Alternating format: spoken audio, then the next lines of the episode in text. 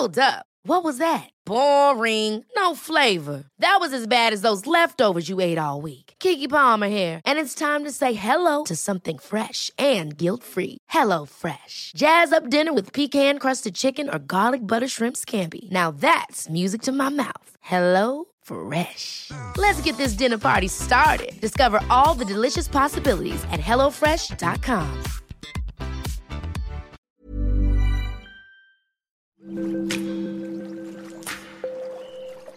Aderezo presenta Qué sabroso con Gerardo León.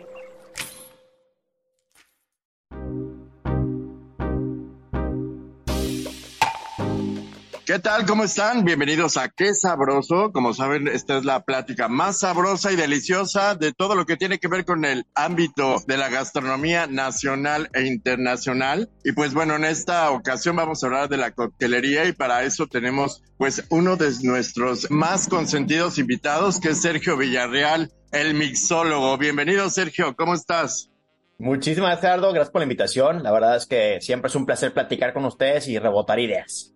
Por supuesto, no, para nosotros es un placer también. Y bueno, créanme que eh, tenemos la mejor recomendación de uno de los expertos que tiene todo el conocimiento, el background acerca de la coctelería, de las tendencias actuales para crear una mixología pues de lujo con la que podemos quedar muy bien en las próximas fiestas decembrinas y para eso Sergio nos va a explicar toda esta eh, nueva propuesta que existe en el ámbito de la coctelería, la mixología y pues todo lo que tiene que ver con los drinks. ¿No es así, mi querido Sergio?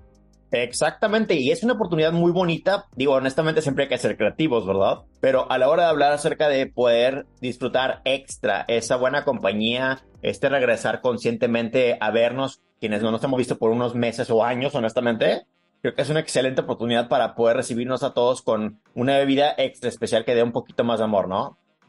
Así es, y pues bueno, eh, como dices, es eh, reconciliarnos, reencontrarnos y celebrar, pues que estamos vivos, que tenemos una, una oportunidad de compartir estos momentos con la familia, con los amigos con todos los que están a nuestro lado y cuéntanos qué podemos encontrar. Siempre hemos platicado contigo de la coctelería tradicional, la que está o la que estuvo en tendencia en épocas pasadas y que se retoman actualmente, pues nada más y nada menos que la Cuba Libre, aquellos cócteles eh, que anteriormente se tomaban que fueran como la inspiración para crear nuevas propuestas actualmente en este tema, ¿no es así?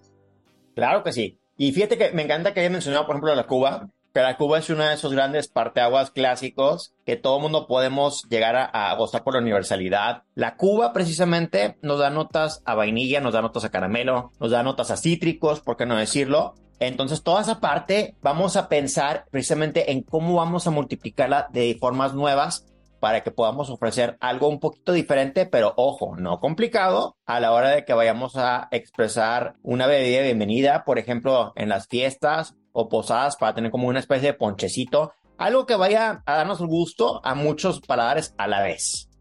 Creo que tocaste un punto muy importante que es el ponche, mi querido Serge. Aquí hay un tema, porque puede ser demasiado dulce para combinarlo con ron, eh, pero de todas maneras puede ser válido también integrar el ron o qué otro licor o a lo mejor otro eh, mezclador podemos integrar ahí te va, porque digo, la verdad es que creo que el ponche es muy noble y muy interesante. Hay tantas y tantas variantes, pero definitivamente más allá del ron, que por supuesto es algo que gracias a esa base tan noble que tiene de caña es pues obvio un gran aliado, vamos a pensar en otros elementos que también puedan funcionar bien. Por ejemplo, en casa, si queremos algo un poquito más tradicional y especiado, podríamos recurrir al brandy, el brandy también tiene notas muy bonitas, muy agradables, que pueden ser un poquito dulces, pero aquí la cuestión va a ser cómo lo balanceamos con los otros elementos que son parte de nuestra bebida para que le demos quizá un poco de burbuja. Y él les va otra, la burbuja. No sé por qué le tenemos de repente un poquito de, recelo o miedo a usar algo burbujeante, obviamente preparado al momento para que pues, no se vaya para el gas. Pero imagínate el integrar esa agua gasificada o mineral a una bebida con un ponche, con una base especiada,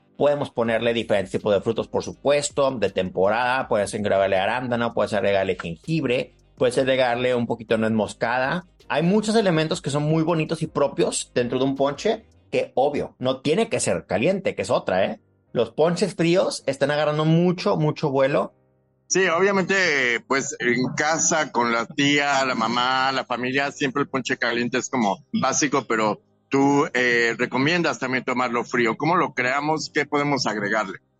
Mira, aquí lo, importante es hablar acerca de la posibilidad, como comentaba, de agregarlo mineral. Si tenemos la burbuja de por medio, va a ser mucho más sentido tener una bebida que tenga algo de hielo en ella para que así podamos integrar y entender más fácilmente el concepto tradicional de un cóctel. Pero vamos a pensar en términos generales más allá de nuestro ron, a algo que sea un poquito más añejo, algo que tenga cuerpo. Un ron añejo es una gran idea. Un brandy, como comentábamos, funciona muy bien. Si quieren algo un poquito más fancy, puede ser inclusive hasta un coñac. Pero una tendencia que está agarrando mucho vuelo últimamente es el uso del mezcal y el mezcal reposado. El mezcal reposado es el que nos va a dar esas notas muy similares a las de un buen ron o un buen brandy, añejos, porque tiene esa barrica que le va a dar una parte como azucarada, nos va a dejar un retrogusto muy agradable y se puede combinar increíblemente bien con un mundo de diferentes frutas. Por supuesto, yéndonos a algo un poquito más tradicional, imagínense un mezcal reposado con esas notas más caramelosas, combinada en una base con un poquito de, de burbuja, pero que tuviese integrada manzana deshidratada, guayaba, tejocote,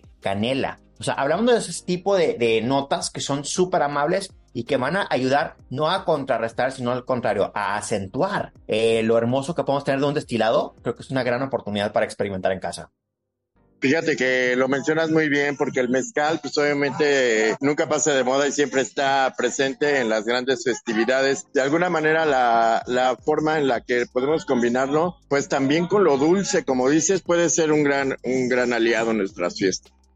Exacto, entonces pónganse creativos. Aquí la cuestión es pensar qué tenemos en la cava que nos dé gusto compartir, porque finalmente la gran bendición de un ponche es que está diseñado para ser porcionado dentro de una creación grande, ¿no? Hablamos de un volumen grande, entonces no tengan miedo a crear algo que vaya a ser unos 3, 4 litros, porque precisamente vamos a disfrutarlo, vamos a dejar que se maceren esas frutas, que se infusionen los sabores. Obviamente el primer trago que le damos a un ponche no es el mismo que eh, se puede presentir por la difusión hermosa de especias que pueden lograrse después de una media hora o una hora de reposo. Entonces también dense la oportunidad para poder jugar un poquito con esa cuestión de todo lo que pueda ser aromático, que sea agradable y sobre todo enfocándonos a eso, ¿eh? Recuerden, como hemos platicado antes, no es una cosa de jugar para agregarle azúcar sobre azúcar sobre azúcar, para nada. Es una cuestión detrás de cómo logramos agregar esa parte especiada y aromática que nos va a permitir tener percepciones muy particulares de aromas y esos aromas se convierten en cómo nuestro cerebro interpreta los sabores. Así es que no tenemos que estar jugando a agregarle azúcar sobre azúcar sobre azúcar, que aparte nos va a matar el paladar muy rápido y nos va a, a dejar disfrutar menos, honestamente, y el día después ni les digo, ¿verdad? Entonces aquí la cuestión es cómo logramos acentuar con especias como esa canela, como un clavo quizá, con muchos diferentes tipos de elementos que puedan aportar esa perspectiva de identidad a una bebida sin que necesariamente vayan a afectar ese índice glicémico. Por supuesto. Y a ver, entonces, eh, digamos que yo preparo el ponche normal con tejocote, con caña, con guayaba, etcétera. ¿Y Exacto. cuánto le debemos de agregar más o menos a este ponche el mezcal? Como cuánto recomiendas para que no quede tan fuerte, porque si no, imagínate. No, exactamente, sí, efectivamente. Todo siempre es con moderación, nada con exceso. Y es una gran, gran pregunta la proporción. Usualmente lo que debemos de pensar en términos de un volumen general es que la proporción que tengamos de destilados, de alcohol, de lo que vayan a usar que tenga esa base etílica, que vaya a representar aproximadamente una cuarta parte de su volumen total o una quinta parte, si quieren que sea más ligerito, del volumen total. Es decir, una parte de alcohol a tres o cuatro partes del extra, ¿no? De los mezcladores, de los jugos que vayamos a integrar, de las frutas. O sea, siempre es en esa proporción. Y si lo quieren ver más prácticamente en términos de un vaso o una porción o una copa, debemos de integrar tres cuartas partes de un shot tradicional. No el percheronzote, ¿eh? no se me loquen. Un eh, shotcito tradicional tequilero de dos onzas de 60 mililitros, tres cuartas partes de eso, es decir, once y media y o 45 mililitros es lo que debemos de aportar por bebida. Eso es como que una regla de dedo general. Ok, perfecto. Entonces, ¿recomiendas agregarlo eh, a la olla o a lo mejor ya a la copa ya servido el ponche? A mí me gusta servirlo al final porque creo que, aparte como buen anfitrión, creo que es algo muy bonito que sorprendas a alguien, ¿no? Con esa integración. Puede ser parte del ponche si queremos que tenga una base más diluida, más íntegra, si tenemos muchos elementos. Se puede hacer de antemano, sí. Pero a la hora de recibir a alguien, a mí me encanta agregarlo al momento, ¿no? Porque se siente más especial. Obviamente, la cuestión es que se vea, que se aprecie que estamos agregándolo. Entonces, si tenemos un vaso, una copa donde vayamos a servirlo, que primero se sirva el hielo, después se sirva directamente esa once y media de licor que queramos agregar. Y ahora sí, rellenamos nuestro vaso dejando ese pequeño espacio con la base del ponche. A mí se me hace súper bonito y creo que es un detalle muy sencillo y, muy personalizado el darle el gusto a alguien de decir, mira, estoy eligiendo este licor para la ocasión y lo vamos a agregar. Y de igual forma, si alguien obviamente no va a tomar ese licor, tener una base que tenga no alcohol, que es por supuesto un gran, gran, gran tendencia, es una gran evolución que tenemos, pues vamos a alejarnos de esa parte del licor y vamos a agregar en base a algo que tenga un poquito más de burbuja. Entonces ahí yo los invitaría a que hiciéramos el ejercicio al revés. Agregamos primero el hielo, después le agregamos la base hasta llenar nuestro vasito, dejando un pequeño espacio para que podamos agregarle un shotcito de agua mineral de agua tónica que le va a dar un sabor un poquito más amargo, un poquito más dulce. Y eso es algo que podemos experimentar. Pero aquí la cuestión es que todo el mundo sepa que hay espacio en la mesa para su vaso, para su copa, para que disfrutemos y sientan esa parte bonita de personalizar, ¿no?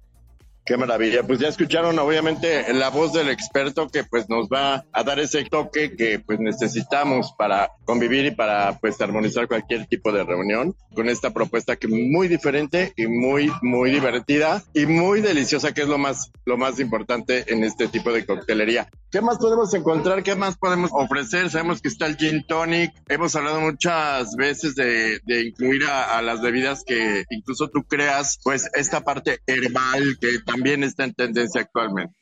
Correcto. Es bien importante ver cómo podemos jugar con las infusiones para darle sabor a las cosas. Entonces, definitivamente es momento de explorar si quieren tener, por ejemplo, alguna base de un carajillo, con el carajillo que ya es un gran, gran, pues, mainstay en las mesas, creo que es bien interesante pensar en cómo podemos potencializar esa parte de una infusión aromática. Entonces podemos combinar, por ejemplo, en la superficie del mismo una ralladura que puede ser de chocolate amargo, podemos usar nips de cacao, podemos usar la cáscara del café, podemos usar café molido. O sea, podemos también potencializar mucho esa parte aromática muy interesante en base a lo que podemos encontrar en el supermercado sin complicarnos la vida. O bien podemos jugar con la parte de la infusión de las frutas, como comentábamos. Creo que otras que se me escaparon mencionar ahorita que son buenísimas para temporada son, por ejemplo, los arándanos, las cerezas, el jengibre, la pera o sea, hay muchos, muchos sabores que son muy bonitos, que funcionan perfectamente bien por la cantidad de azúcares que tienen en su pulpa, ¿no? En su composición. Inclusive el chabacano, por ejemplo, ¿no? hace poquito creamos, por ejemplo, una fusión de membrillo con mezcal que fue hermosa, obviamente con los azúcares que promueve la fruta. Es muy, muy bonito, ¿no? Entonces es bien, bien interesante cómo podemos potencializar todo eso y además seguir en tendencia, porque e inclusive ahorita todavía sigue muy, muy vigente esta cuestión de cómo se popularizó en grande un Negronis Bagliato y el Negroni creo que son unas bebidas que sí, son tragos cortos con una cantidad muy considerable de alcohol, porque pues prácticamente es puro alcohol, pero con el perfume de una gran cáscara de naranja, un cítrico que le vaya a dar un twist diferente. Y en el caso de que alguien quiera preparar uno, le recordamos rápidamente que el Negroni son partes iguales de Campari, a vermouth rojo, a ginebra. Y ahorita la tendencia es, como comentaba, por la parte de las burbujas presentes, por ejemplo, en el ponche como algo inesperado. El Negroni, en vez de usar ginebra, usa Campari, vermouth y se convierte en sbagliato porque cambiamos ese ginebra por un poco de prosecco. Entonces queremos tener una burbuja de vino muy seco que va a darle mucha intensidad, mucha personalidad y lo hace más refrescante. Entonces ahí les va otro que también está súper en moda ahorita y las variantes ahí por las infusiones que bien mencionabas ya están integrando también la parte de los tés. Ya hay muchas personas que están usando el té tradicional que conocemos en sobrecito porque pues es práctico y, funciona. Lo están dejando infusionar ya tanto en sus ginebras como en cócteles que tengan esta naturaleza pues de, una densidad alta de alcoholes. Entonces funciona muy bien permitir darnos unos cuantos minutitos de infusión de alguna esencia botánica adentro del cóctel. Ok, en este, en este caso estas esencias puedes eh, prepararlas tú en casa incluso, ¿no? Claro, claro que sí.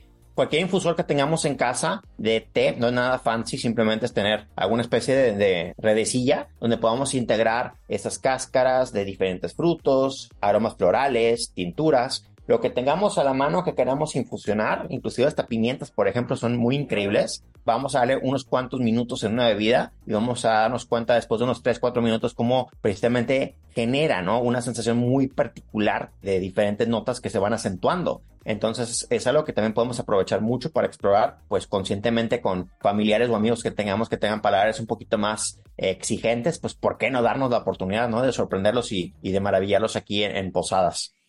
Por supuesto. Y bueno, la pregunta del millón, ¿cuál es tu favorito, tu cóctel favorito para estas fechas, mi querido Serge?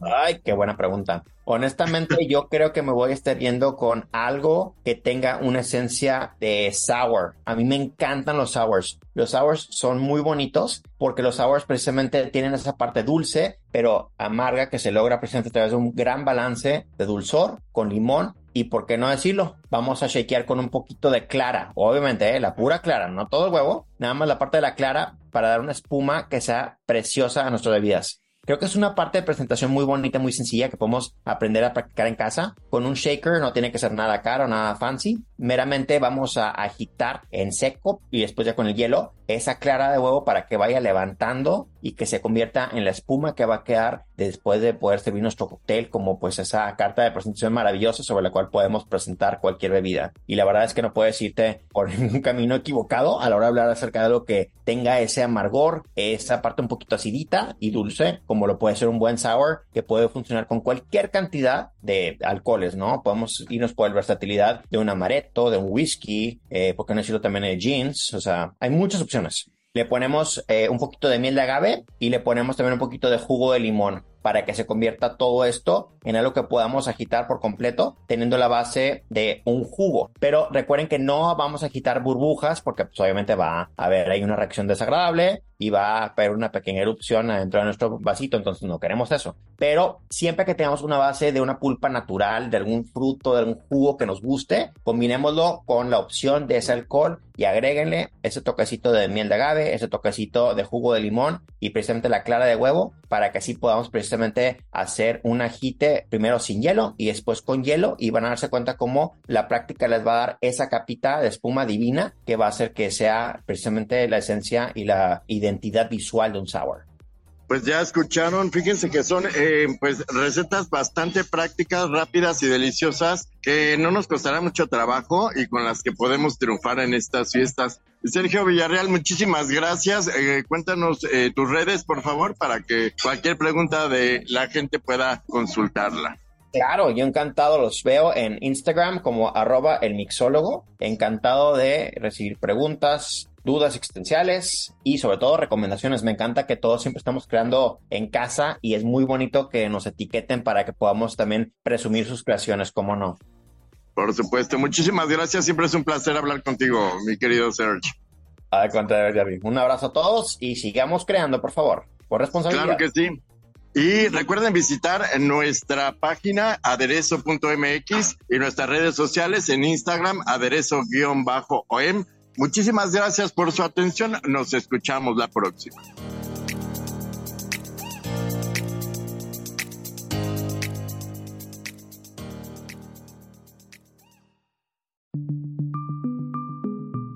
Una producción de la Organización Editorial Mexicana.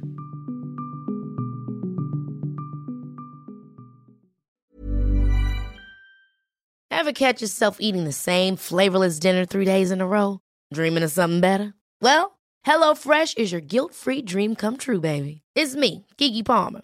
Let's wake up those taste buds with hot, juicy pecan-crusted chicken or garlic butter shrimp scampi. Mm. Hello Fresh. Stop dreaming of all the delicious possibilities and dig in at HelloFresh.com.